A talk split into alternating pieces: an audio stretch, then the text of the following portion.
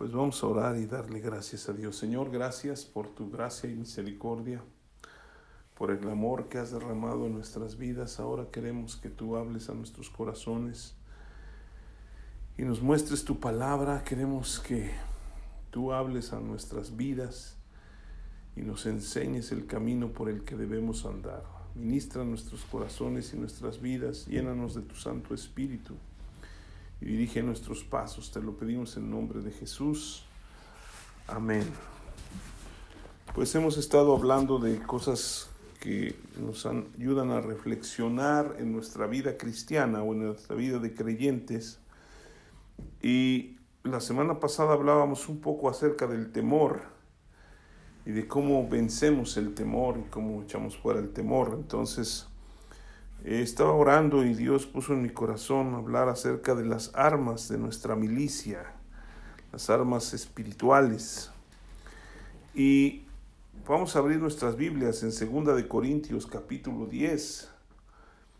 En el versículo vamos a leer desde el versículo 1, el apóstol Pablo está hablando de su ministerio y dice, "Yo Pablo os ruego por la mansedumbre y ternura de Cristo, yo que estando presente ciertamente soy humilde entre vosotros, mas ausente soy osado para con vosotros. Ruego pues que cuando esté presente no tenga que usar de aquella osadía con que estoy dispuesto a proceder resueltamente contra algunos que nos tienen como si anduviésemos según la carne. Pues si aunque andamos en la carne, no militamos según la carne, porque las armas de nuestra milicia, no son carnales, sino poderosas en Dios para la destrucción de fortalezas, refutando argumentos y toda altivez que se levanta contra el conocimiento de Dios y llevando cautivo todo pensamiento a la obediencia a Cristo, y estando prontos para castigar toda desobediencia cuando vuestra obediencia sea perfecta. Nosotros como creyentes hemos sido de alguna u otra manera reclutados en un ejército que no es un ejército físico, es un ejército espiritual, eh, el cual este ejército ya tiene la victoria en todas las batallas o guerras que enfrenta. Y Dios nos anima a que seamos buenos soldados de Jesucristo, ¿sí? Aquí nos está hablando de que nosotros debemos o tenemos armas espirituales que son poderosas en Dios para la destrucción de fortalezas. Pero en segunda de Timoteo, Pablo le dice a Timoteo unas palabras que son muy importantes y que tienen que ver con lo que vamos a hablar esta, este día. Y le dice en el capítulo 2, segunda de Timoteo 2.1, dice, tú pues, hijo mío, esfuérzate en la gracia que es en Cristo Jesús. Lo que has oído de mí antes muchos testigos, esto encarga a hombres fieles que sean idóneos para enseñar también a otros. Tú pues sufre penalidades como buen soldado de Jesucristo. Ninguno que milita se enreda en los negocios de la vida a fin de agradar a aquel que lo tomó por soldado. Y también el que lucha como atleta no es coronado, sino lucha legítimamente. El labrador para participar de los frutos debe trabajar primero Considera lo que digo y el Señor te dé entendimiento en todo. Sí, aquí el apóstol Pablo le está mostrando y diciéndole a Timoteo, sabes que tú ya eres miembro de un ejército espiritual y tú tienes que esforzarte, tienes que aprender. Nuestras luchas no son contra carne y sangre, y eso lo vamos a ver más adelante, sino son luchas espirituales por lo tanto, debemos enfrentarlas con armas espirituales. Las armas carnales o las armas de este mundo a través de la historia han dado como resultados cruentas guerras que lo único que producen son odio, rechazo, eh, muerte y un gran dolor para los que quedan, ¿sí? Y esto, estas armas eh, llegan a veces a llevar a, una, a un pueblo a una victoria, pero esa victoria no sabe a victoria, porque es una victoria sangrienta, es una victoria cruenta, es una victoria que lastima. y que deja una insatisfacción en todas las personas. Y ese es el concepto del mundo, ¿sí? Esas son las armas carnales. El concepto del mundo es tú para que obtengas lo que quieres, no importa cómo lo hagas, tómalo, ¿sí? No importa sobre quién tengas que pasar, tú lo tienes que tomar. Pero Dios no quiere que vivamos así, ¿sí? En la escritura, en Efesios capítulo 6, ahí unos, libros antes, está algo que, que, el apóstol Pablo está enseñándole a los efesios. Y en el capítulo 6, versículo 10 dice, por lo demás, hermanos míos, fortaleceos en el Señor y en el poder de su fuerza. Vestíos con toda la armadura de Dios para que podáis estar firmes contra las acechanzas del diablo. Dice, porque no tenemos lucha contra sangre y carne, sino contra principados, contra potestades, contra gobernadores de las tinieblas de este siglo, contra huestes espirituales de maldad en las regiones celestes. Por tanto, tomad toda la armadura de Dios para que podáis resistir el día malo y habiendo acabado todo, estar firmes. Aquí hay algo muy importante que nosotros vamos a notar, ¿sí? El apóstol Pablo empezó enseñándonos que las armas de nuestra milicia no son carnales, son poderosas en Dios, ¿sí? Y luego le dice a Timoteo, tú que militas, ¿sí? Tienes que ser una persona que no se enrede en los negocios de este mundo, que no se meta, o sea, que no se meta en el pensamiento que, el mundo te ofrece, porque esas son las cosas que nos llevan a, este tipo de armas que tiene el enemigo.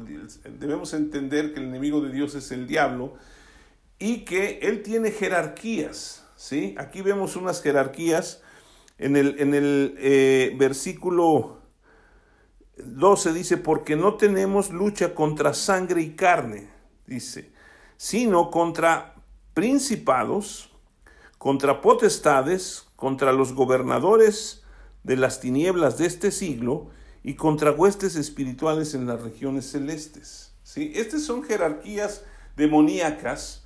Obviamente el, el, que está hasta arriba es el diablo, ¿sí? es el que gobierna, es el que dice, el que hace sus estrategias y pelea sus batallas para tratar de vencer al pueblo de Dios. Porque toda toda su estrategia está en contra del pueblo de Dios, de arrebatar la salvación que Dios ha dado a todos los creyentes. Entonces, nuestra lucha no es contra sangre y carne, ¿sí? Nuestra lucha no es contra personas, ¿sí? No es, no es contra habitantes de otras tierras, nuestra lucha es una lucha espiritual. Y nosotros como militantes de ese ejército, necesitamos ejercitarnos. Ejercitarnos, como le dice Pablo, ejercítate en la gracia, ¿sí? Y nosotros como creyentes en Cristo, Dios nos ha dado unas tremendas y poderosas armas espirituales para vencer al diablo. Ahora, lo que yo quiero decirles, que esto es muy importante, es que la guerra o las batallas que nosotros tenemos las vamos a pelear desde la victoria, ¿sí? Porque ya Jesucristo, de acuerdo a Romanos 8, nos ha hecho más que vencedores por medio de su amor. Entonces, nosotros ya somos vencedores, pero necesitamos tomar lo que Dios ya nos ha concedido. Y esto es muy importante porque porque si nosotros recordamos al pueblo de Israel cuando Josué los llevó hacia conquistar la tierra prometida, porque ya Moisés estaba fuera, ya no, no pudo entrar, él repartió las tierras, pero Dios ya les había dado todas las tierras, ¿o no? Toda esa tierra que fluye leche y miel. Pero ellos tenían la obligación de tomarla, ¿sí? Y cada pueblo tenía que tomar la, la, la parte donde, donde ellos habían sido distribuidos. Ahora, nos toca a nosotros tomar lo que Dios ya nos ha dado. Y esa es una situación que nosotros muchas veces dejamos de lado. ¿Por qué? Porque le tenemos temor o miedo al diablo o porque no queremos entrar en esas luchas, o porque de una manera eh, mala o mentirosa el diablo nos ha infundido el hecho de que Dios quiere que vivamos así y que pasemos por esas cosas.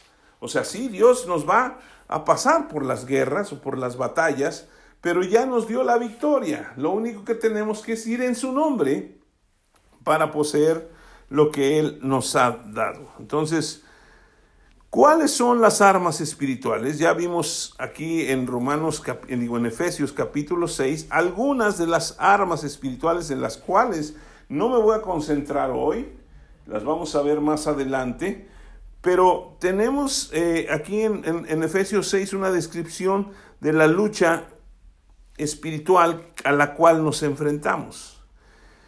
Y yo me quiero referir hoy a unas armas que son muy, muy poderosas, pero que muchas veces no sabemos cuáles son. ¿sí?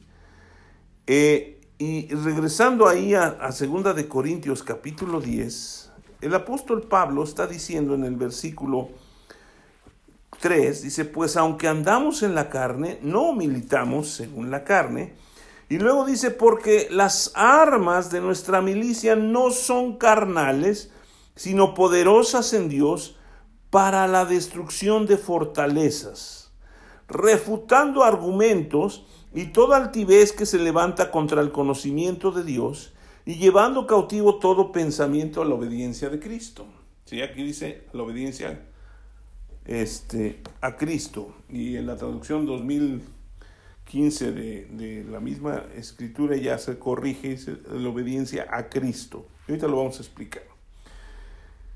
¿Cuáles son estas armas espirituales? Las vamos a, desarrollar mucho más la próxima semana viendo lo que es Efesios 6, pero una de las cosas que yo quiero eh, eh, manifestar es estas armas, ¿sí?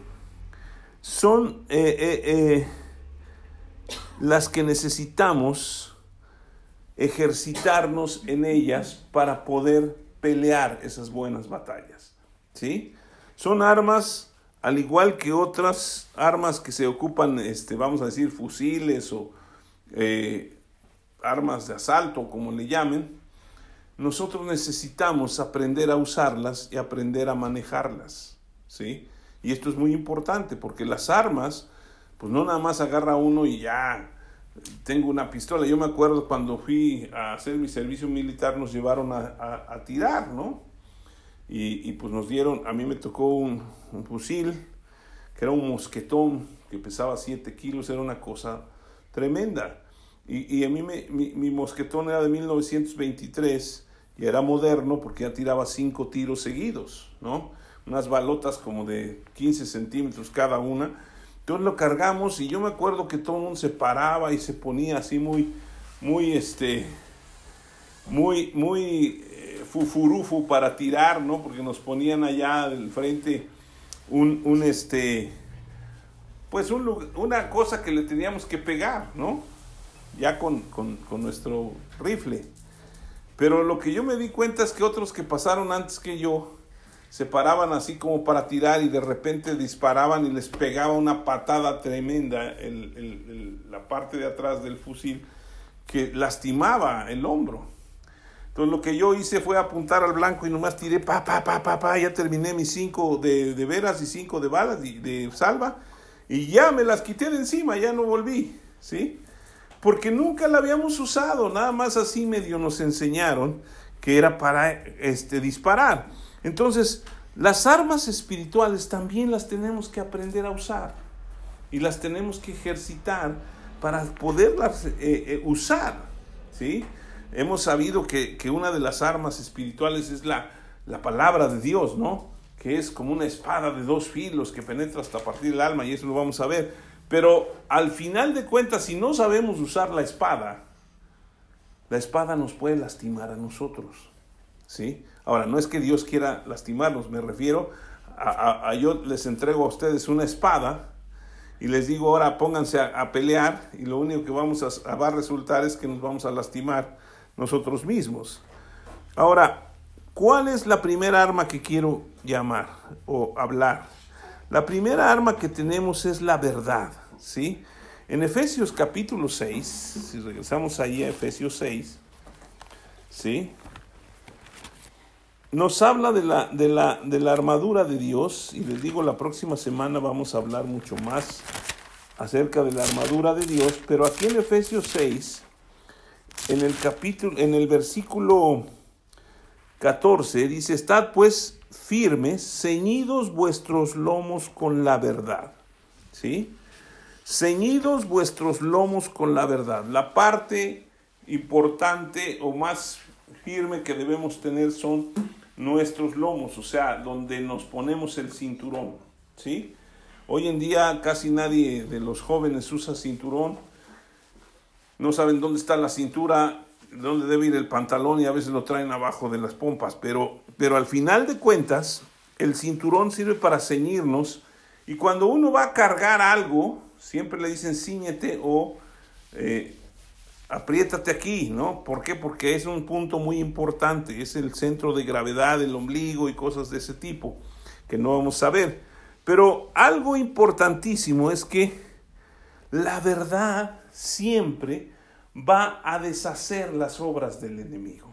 ¿Sí? Los creyentes tenemos la oportunidad de ver y poder entender el mundo tal como lo ve la Biblia. ¿Sí? Esto nos lleva a ver la realidad de la vida, en lo que Dios quiere para nosotros. ¿Sí? Los no creyentes, que, los que no conocen la verdad de la palabra de Dios, tienen su concepto de la vida. Cada quien tiene su concepto y cada quien dice, no, pues esto es así y esto es así y las cosas se deben hacer así o de esta otra manera, ¿sí? Pero al final de cuentas, la Biblia nos muestra, siempre hemos dicho que la Biblia es el manual del fabricante. Es lo que Dios nos dejó para que nosotros podamos vivir la vida de acuerdo como Él la planeó para nosotros. Obviamente no la planeó con pecado, pero que había caído el hombre, pues Dios nos dio la palabra de Dios. Ahora, la palabra de Dios es el mismo Señor Jesucristo, ¿sí? O la verdad de Dios. Jesucristo dijo en Juan 14, 6, yo soy el camino y la verdad y la vida, ¿sí? Nadie puede llegar al Padre si no es por mí. Entonces, una de las armas espirituales muy importantes es la verdad. El diablo es padre de mentira, ¿sí? Jesucristo lo, lo, señaló como el padre de la mentira. Y cuando habla mentira, dice de suyo habla.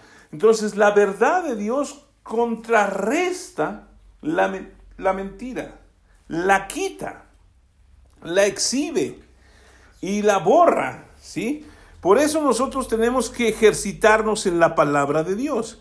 Juan 1.1 dice en el principio era la palabra, o el verbo, en el principio era el verbo, el verbo era con Dios y el verbo era Dios. Y aquel verbo, versículo 14, se hizo carne y habitó entre nosotros y vimos su gloria, gloria como del unigénito del Padre lleno de gracia y de verdad. Entonces, esta arma es importantísima para cada persona, ¿sí? La palabra de Dios, hecha carne en nuestras vidas, se vuelve una, una arma que el diablo no puede enfrentar. ¿Sí? El diablo no puede enfrentar. ¿Por qué? Lo vemos cuando Jesucristo fue llevado al desierto para ser tentado por el diablo. Y cuando él tuvo hambre, después de haber ayunado 40 días, 40 noches, dice que tuvo hambre, y vino el tentador o el diablo y le dijo, si eres hijo de Dios, di que esta, estas piedras se conviertan en pan. Vamos a verlo ahí en Mateo capítulo 4. ¿Sí? Mateo 4, también lo pueden ver en Lucas 4. Pero en Mateo 4 dice, entonces, el versículo 1, fue, Jesús fue llevado por el Espíritu al desierto para ser tentado por el diablo, y después de haber ayunado 40 días y 40 noches, tuvo hambre. Y vino el tentador y le dijo, si eres hijo de Dios, di que estas piedras se conviertan en pan. Jesucristo respondió y dijo, ¿qué dijo? escrito está. No solo de pan vivirá el hombre, sino de la toda palabra que sale de la boca de Dios. ¿Sí? Entonces el diablo le llevó a la santa ciudad y le puso sobre el pináculo del templo y le dijo, si eres hijo de Dios, échate abajo, porque escrito está, y lo está citando el diablo. A sus ángeles mandará acerca de ti y en sus manos te sostendrán para que no tropieces con tu pie en piedra, ¿sí?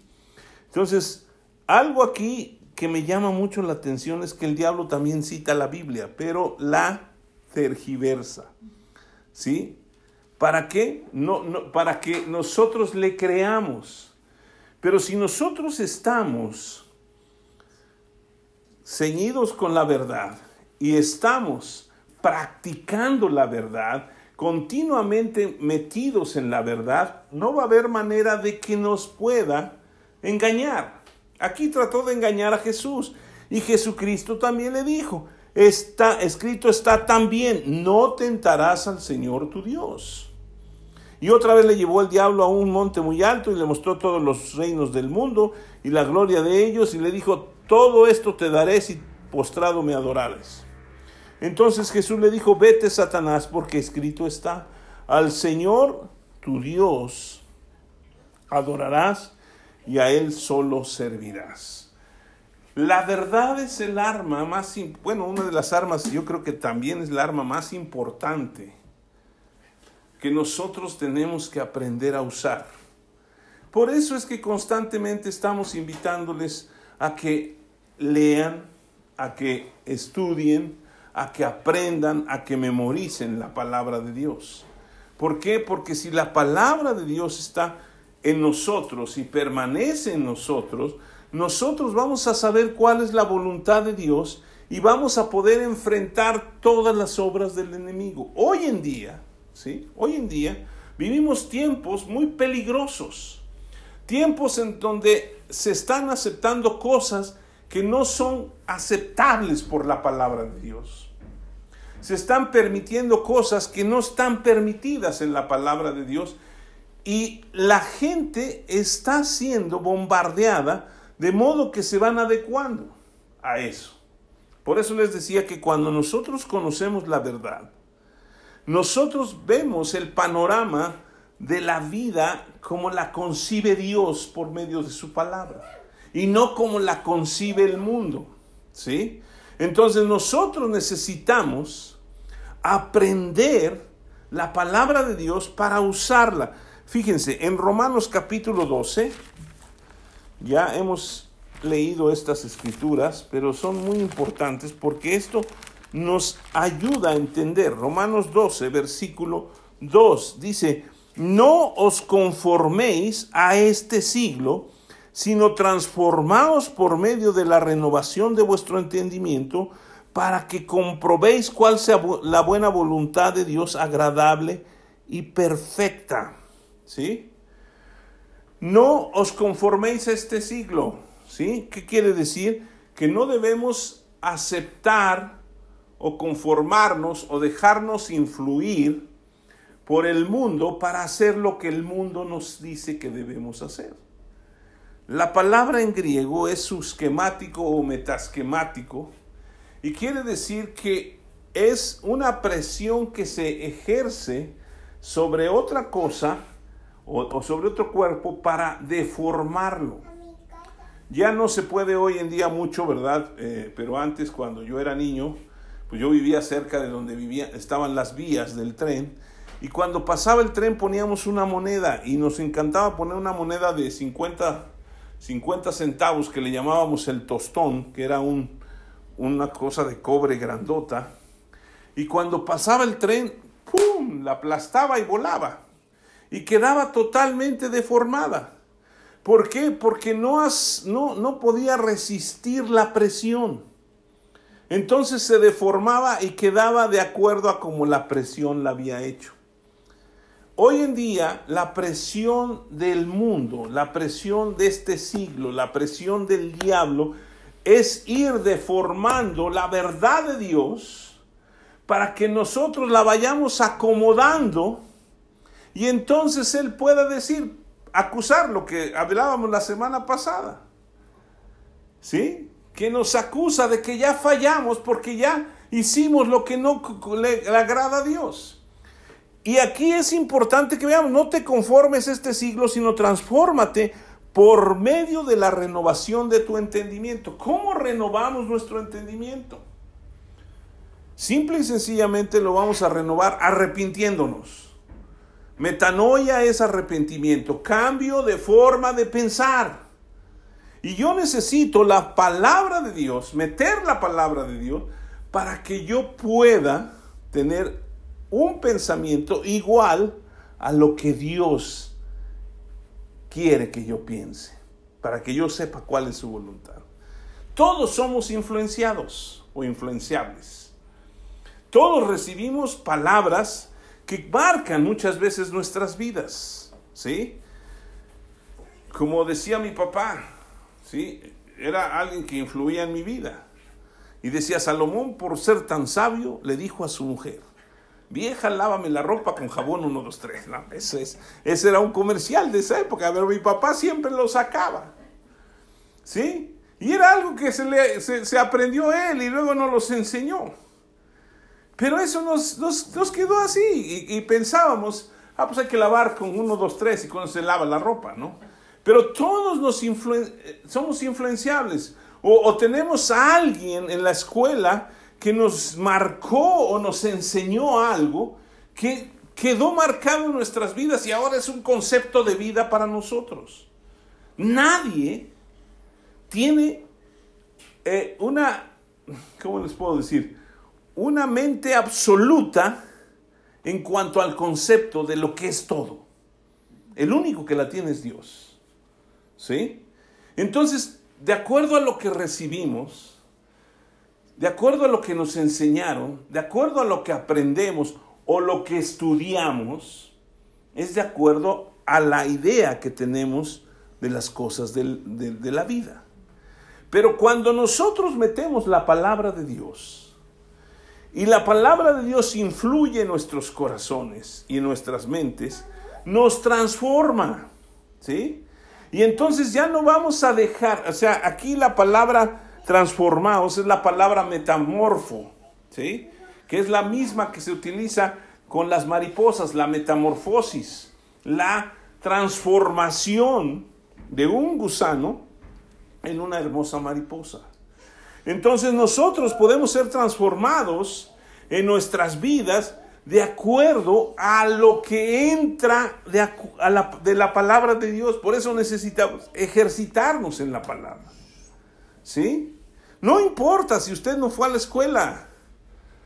Yo me acuerdo que mi papá fue hasta el tercer año, mi mamá también, de, primaria, y ellos escribían bien, bonito, y, pues tenían algunas faltas de ortografía y cosas de ese tipo, porque no aprendieron más, pero sí sabían hacer cuentas.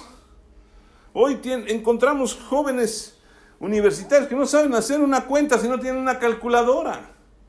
Entonces, la cuestión no es cuánto estudiaste o qué intelectual eres. Aquí es cuánto absorbes o comes o metes en tu vida de la palabra de Dios. Dios le dijo a Josué, ¿sí? Le dijo, nunca se apartará, Josué 1.8, nunca se apartará de tu boca este libro de la ley, sino que de día y de noche meditarás en él para que guardes y hagas conforme a todo lo que en él está escrito, porque entonces harás prosperar tu camino y todo te saldrá bien. Toda la gente que realmente se mete en la palabra de Dios, y la mete en su corazón, porque no es lo mismo creer en Dios que creer y tener la palabra de Dios. En Juan 15, ¿quieren ir ahí por favor? Juan 15, Jesús está hablando acerca de la vida verdadera y de que tenemos que permanecer. Sí, pero en el versículo 7 dice, si permanecéis en mí y mis palabras permanecen en vosotros, pedid todo lo que queréis y os será hecho. ¿Sí? Esto es impresionante porque yo siempre tenía el concepto de cómo voy a meter toda la palabra, cómo voy a meter todo. Pues necesitamos meter la palabra de Dios, necesitamos absorber toda la palabra de Dios, pero dice que permanezcas en, en Jesús y sus palabras permanezcan en nosotros. O sea, yo permanezco en Jesús, pero también sus palabras tienen que permanecer en mí, para que todo lo que yo pida, me lo dé. ¿Por qué?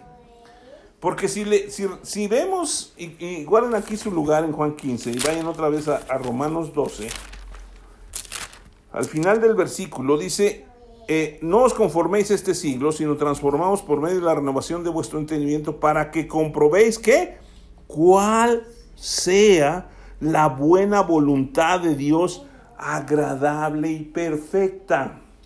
Y luego vayan a Primera de Juan, casi al final de la Biblia, Primera de Juan, capítulo 5 y versículo 14.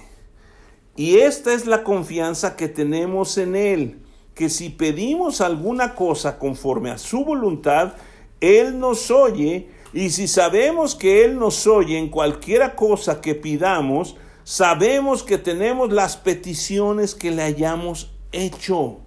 ¿Sí? Entonces, si su palabra, si nosotros permanecemos en Jesús y su palabra permanece en nosotros, podemos pedir lo que sea porque estamos pidiendo conforme a la voluntad de Dios. ¿Sí? Y entonces Dios nos da lo que le estamos pidiendo. Entonces, la verdad es un arma espiritual poderosísima en contra de las obras del diablo. ¿Sí? Nosotros necesitamos tener el conocimiento de la palabra de Dios para poder tener el concepto de Dios de acuerdo a la vida y no del mundo. Ahora, el hecho de que yo haya leído, a lo mejor yo tengo 30 y voy a cumplir 39 años en el Señor, ¿sí? De haber conocido a Cristo. Y si yo he leído la Biblia, a lo mejor la he leído, no sé, unas 20 veces en todo eso, ¿sí? El hecho de que yo la deje de practicar o de seguir absorbiendo en mi vida, puede ser que deje que el mundo otra vez vuelva a influir. Porque el concepto que tenía el mundo hace 20 años no es el mismo que tiene hoy. ¿Sí? Antes había muchas cosas con valores y morales y cosas. Hoy se están perdiendo. Y nosotros debemos ejercitarnos en la palabra constantemente para que no volvamos a ser influenciados y aplastados de modo que nos deformemos por este mundo, sino que sigamos firmes porque Dios no cambia.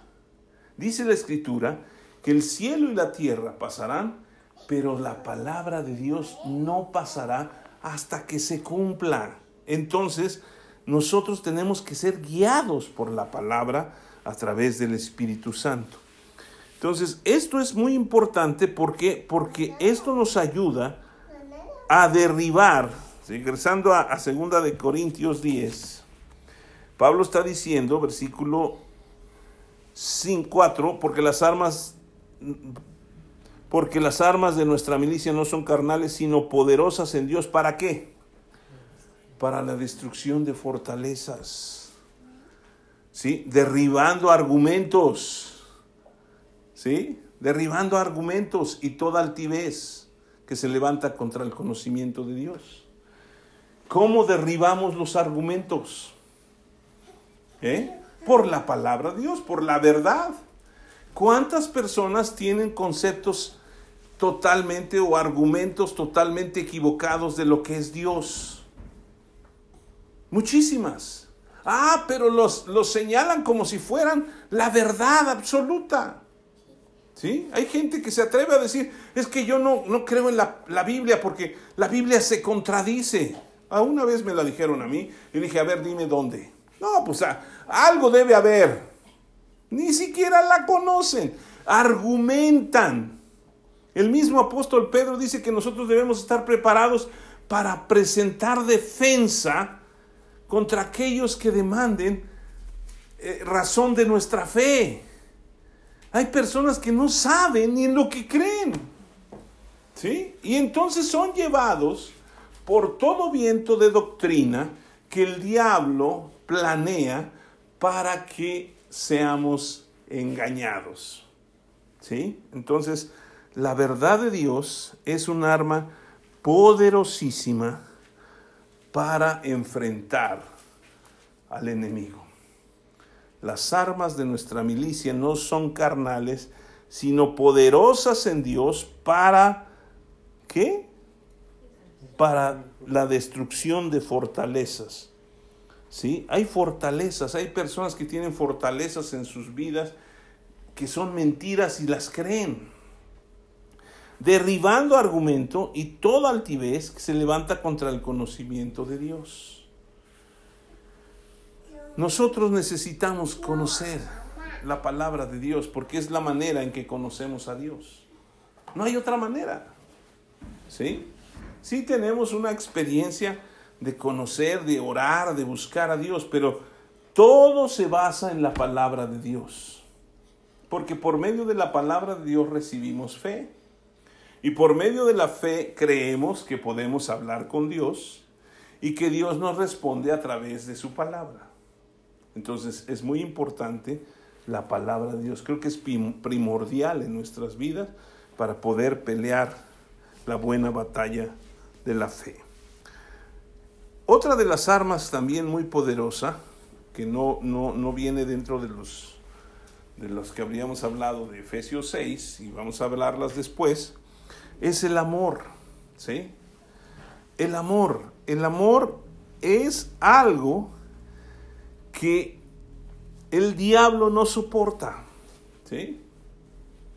El diablo no soporta el amor. La escritura enlaza la verdad con el amor, porque son lo mismo. ¿Sí? Jesucristo dice en Juan 14:6, yo soy el camino y la verdad y la vida. Y nadie puede llegar al Padre sino por mí. Y en Juan, primera de Juan 4:8 dice que si quieren verlo ahí para que no, no digan que ya lo habíamos visto la semana pasada, pero en primera de Juan 4:8 dice Amados, desde el 7, amados, amémonos unos a otros porque el amor es de Dios. Todo aquel que ama es nacido de Dios y conoce a Dios.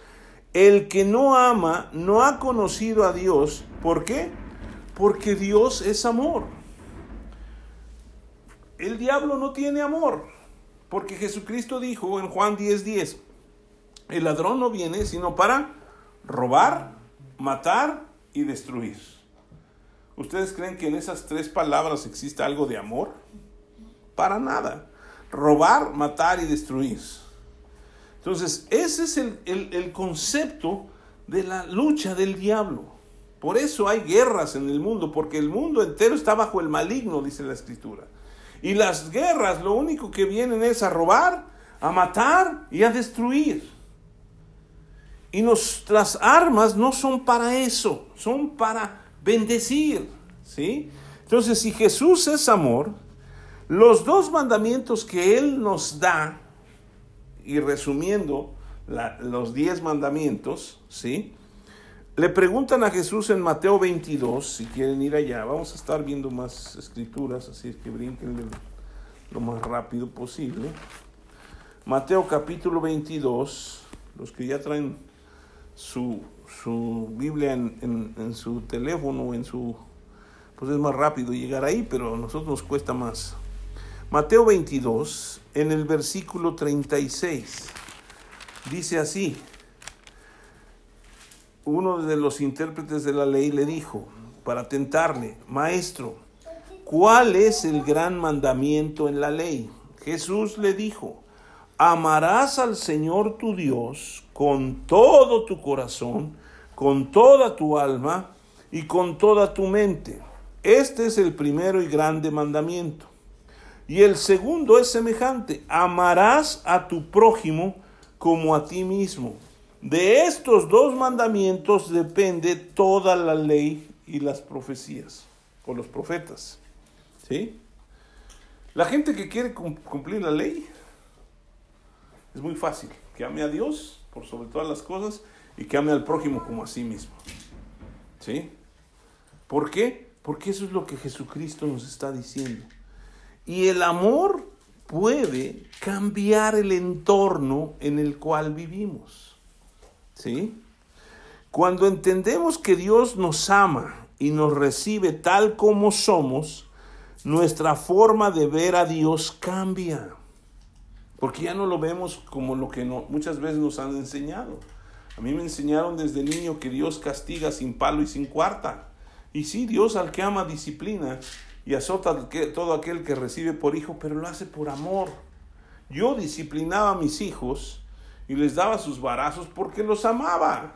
Y a veces hasta me lo pedían, casi, casi. Ya necesito unos barazos porque pues, no era que lo gritaran, pero pues estaban siendo tremendos. Y ya cuando les dábamos, ya como que descansaban. ¡Ay, qué bueno! ¿No? Pero Dios no quiere lastimar al hombre, al contrario, lo ama. Dios nos ama tanto, o nos amó tanto, que aún antes de que nosotros le conociéramos o le conozcamos, Él ya nos ama a pesar de que estamos en nuestros delitos y pecados, a pesar de que somos pecadores, a pesar de que somos malos. Él nos ama y nos quiere bendecir, ¿sí? Y cuando tratamos a los demás con, con amor, todos los entornos cambian. ¿sí? Cuando hay agresión y todo eso, se ponen tensas las cosas. En una familia, cuando todo el mundo está enojado, tratando de echar pleito, pues todo se pone tenso y se rompen las relaciones. Pero cuando está el amor de Dios, y nos amamos, no importa si tenemos diferencias, pero nos respetamos y nos amamos de tal manera que se vuelve armónico el ambiente en el que estamos. Por eso cuando hay una reunión cristiana, ¿sí? y todo el mundo va a la reunión y cantamos alabanzas y luego hay una predicación, no ven que alguien se pare a pelear, y todos, todos salen diciendo, Dios te bendiga, Dios te bendiga, porque están llenos de amor. no, al final de cuentas, el amor nos ayuda. Fíjense, primer, primer, en Proverbios capítulo 10, si quieren ir allá, Proverbios 10.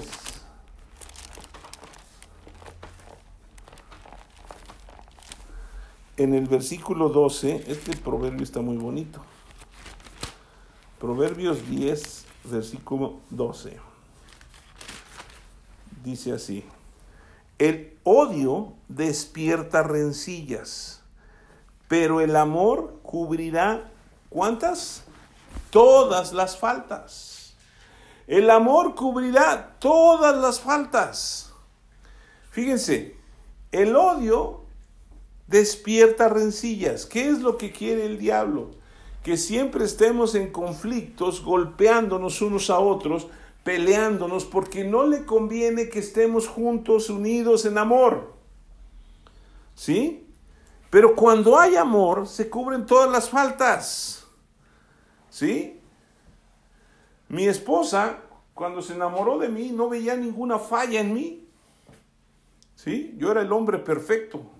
Por eso, ahora que las muchachas andan buscando un hombre perfecto, pues ya no lo van a encontrar porque ya se casó con mi esposa.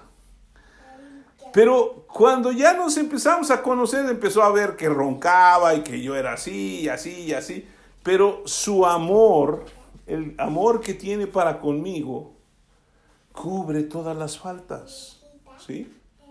A veces sí me echa mi pleito, pero, pero aún así me ama y me cubre. Entonces, cuando nosotros amamos, ¿por qué? ¿Por qué?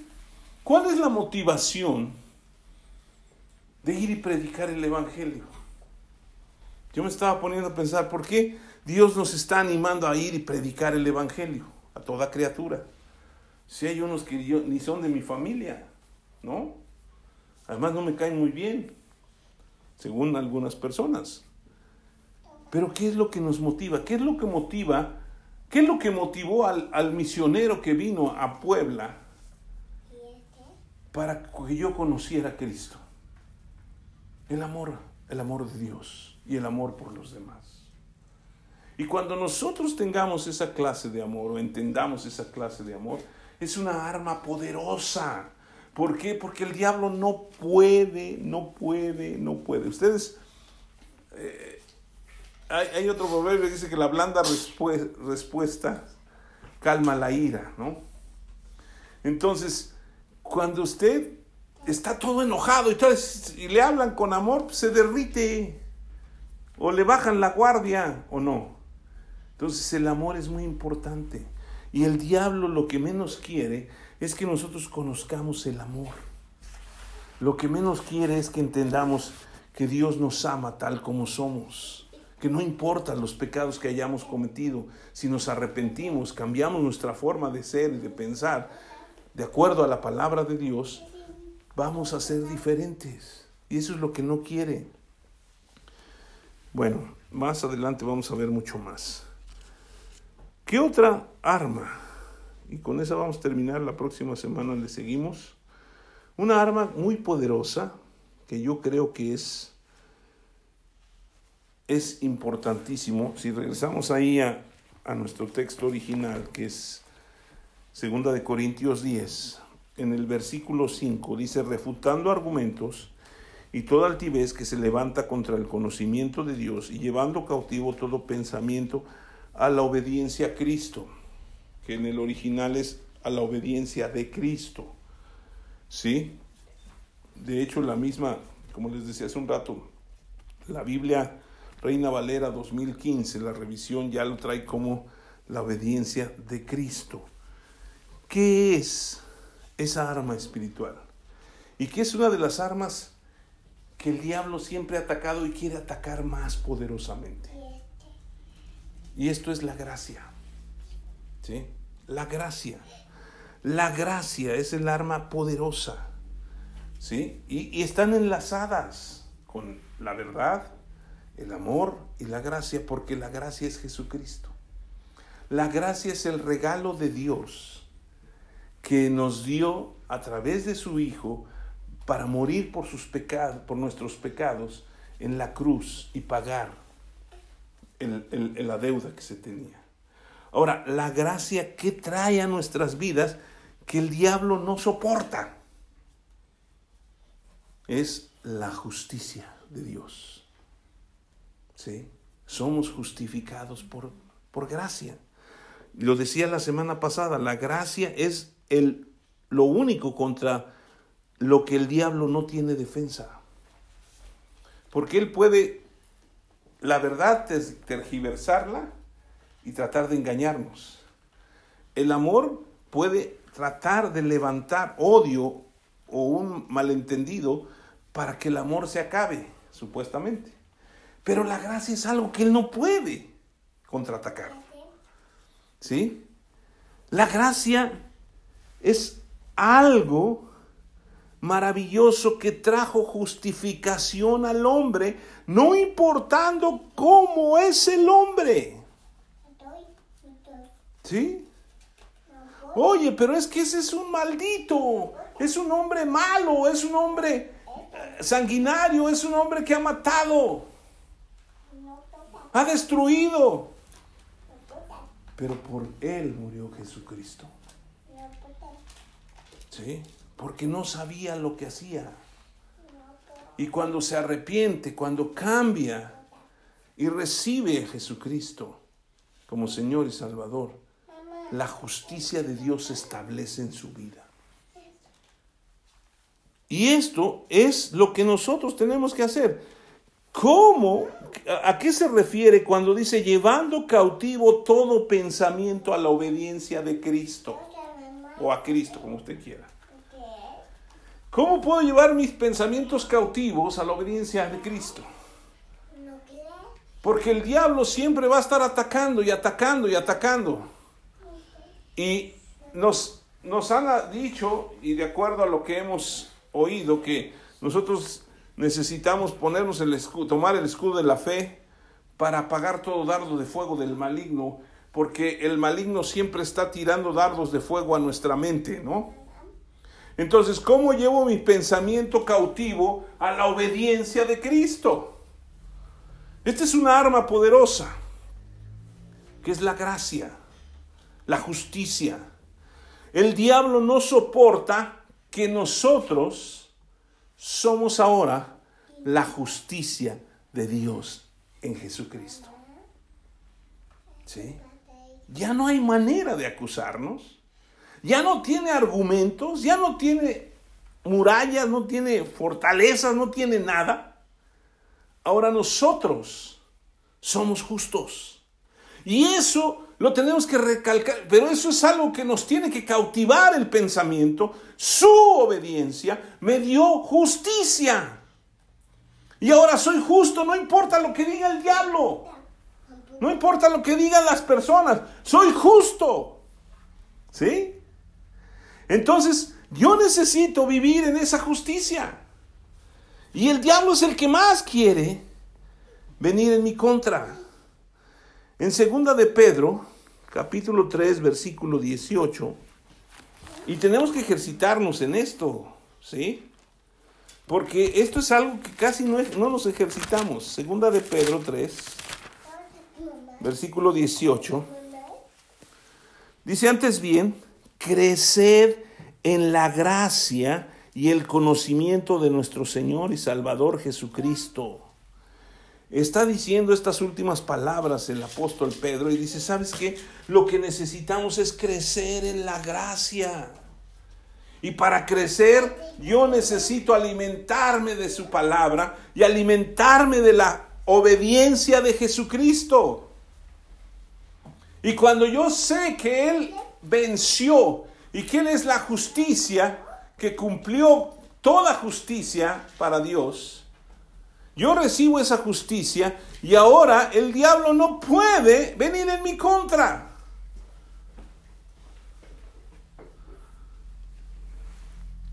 En segunda de Timoteo 2.1 ya lo vimos, pero lo quiero volver a leer.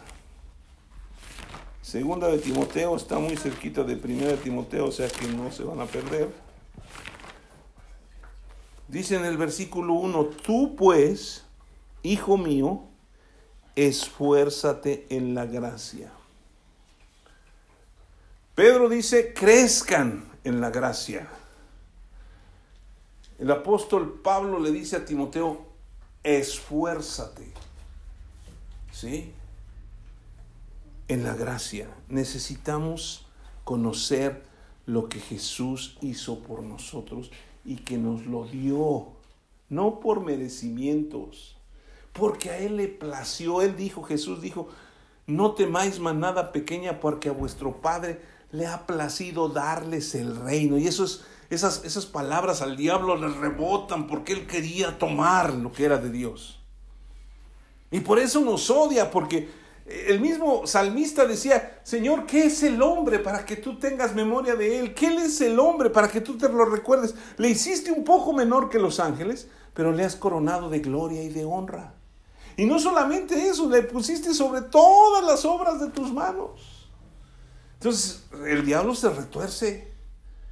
¿Por qué un hombre caído, pecador? ¿Por qué Dios le dio su justicia? Por amor. Y porque a Dios le plació. Entonces el diablo no puede acusarnos.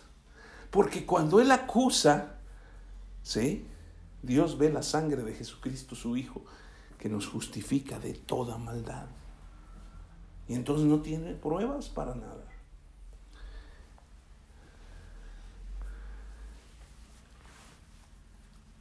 Efesios capítulo 2. En el versículo 8,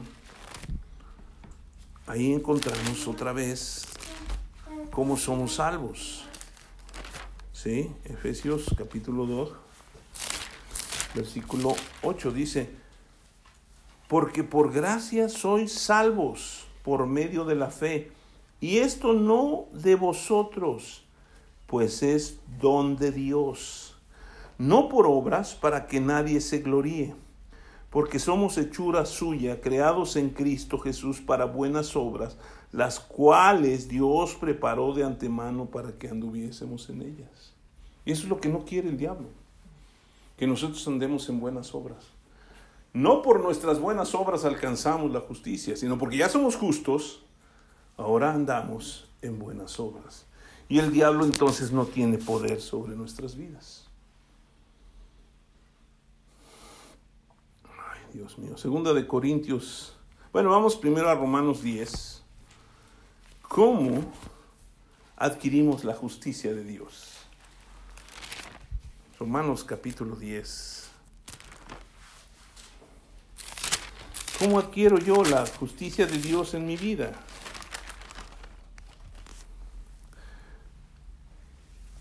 Versículo 30 del capítulo 9 dice, ¿qué pues diremos? Que los gentiles que no iban tras la justicia han alcanzado la justicia, es decir, la justicia que es por fe. Mas Israel que iba tras la ley de, la, de justicia no la alcanzó. ¿Por qué? Porque no iban tras ella como porque iban tras ella no por fe, sino por obras de la ley, pues tropezaron en la piedra de tropiezo. Y luego dice, como está escrito, aquí pongo en Sión piedra de tropiezo y roca de, de caída, el que creyere en él no será avergonzado. Hermano, ciertamente el anhelo de mi corazón y mi oración a Dios por Israel es para salvación, porque yo les doy testimonio de que tienen celo de Dios, pero no conforme a ciencia. Porque ignorando la justicia de Dios y procurando establecer la suya propia, no se han sujetado a la justicia de Dios, porque el fin de la ley es Cristo para justicia a todo aquel que cree. ¿Cómo recibimos esta justicia? ¿Sí? Versículo 8. Más qué dice, Cerca de ti está la palabra en tu boca y en tu corazón. Y esta es la palabra de fe que predicamos. Que si confesares con tu boca que Jesús es el Señor y creyeres en tu corazón que Dios lo levantó de los muertos, serás salvo. Porque con el corazón se cree para justicia, pero con la boca se confiesa para salvación.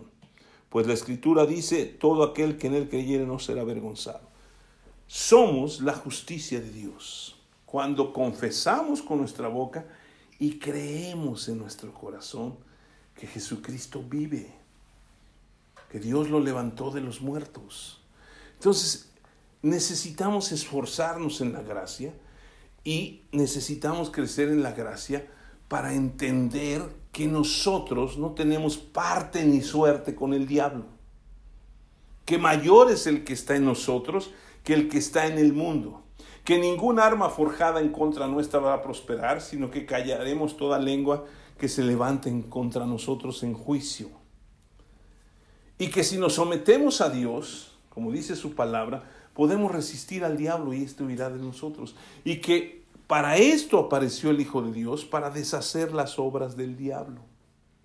Entonces, ¿qué es lo que tenemos que hacer? Vivir en la verdad, en el amor y en la gracia de Dios. Y la próxima semana vamos a hablar mucho más de las otras armas espirituales, pero yo quiero terminar en 2 de Corintios capítulo 5 en el versículo 21. Dice, así pues, nosotros como colaboradores, no, perdón, ese es el 6, al que no conoció pecado, por nosotros lo hizo pecado, para que nosotros fuésemos hechos justicia de Dios en él. ¿Sí? Al que no cometió pecado, Dios le cargó todo el pecado del mundo para que Él nos pudiera justificar. Y a nosotros que éramos pecadores, Dios nos reviste hoy de justicia. Entonces nuestro pensamiento debe estar cautivo a esa obediencia de Cristo que Él hizo. Y cuando el diablo quiera venir con argumentos y quiera derribar cosas de nuestras vidas en lo espiritual, lo único que tenemos que decirle es, diablo, yo soy la justicia de Dios en Jesucristo. ¿Por qué? Porque Él ya pagó por mis pecados. Yo necesito caminar en la obediencia de Cristo. no en mi obediencia, porque yo me voy a equivocar. Pero Él ya obedeció, entonces Él me cautiva. Yo estoy cautivado por su obediencia, por su justicia. Y ahora soy justo. Y cada vez que el enemigo quiera venir en mi contra, le voy a decir, diablo, yo soy la justicia de Dios en Jesucristo. Señor, gracias. Porque tú no nos dejaste solos, enviaste tu Espíritu Santo. Y tu Espíritu Santo ahora está para revelarnos tu palabra y para revelarnos las armas de la milicia que tú nos has dejado, que son poderosas en Dios para la destrucción de fortalezas. No importa cuánto conocimiento tengamos del mundo, Dios puede derribar esas fortalezas. Cuántas mentiras el diablo quiera levantar en nuestra contra, Dios va a derribar esos argumentos y toda altivez, todo lo que el diablo quiere decir que Dios no es, lo va a derribar porque está en nuestras vidas la verdad, el amor. Y gracias Señor por la gracia que es la justicia de Dios en nuestras vidas, las buenas nuevas del Evangelio. El justo murió por nosotros los injustos, para que ahora seamos la justicia de Dios en él. Te damos gracias por tu infinito amor y misericordia. Gracias Señor, en el nombre de Jesús. Amén.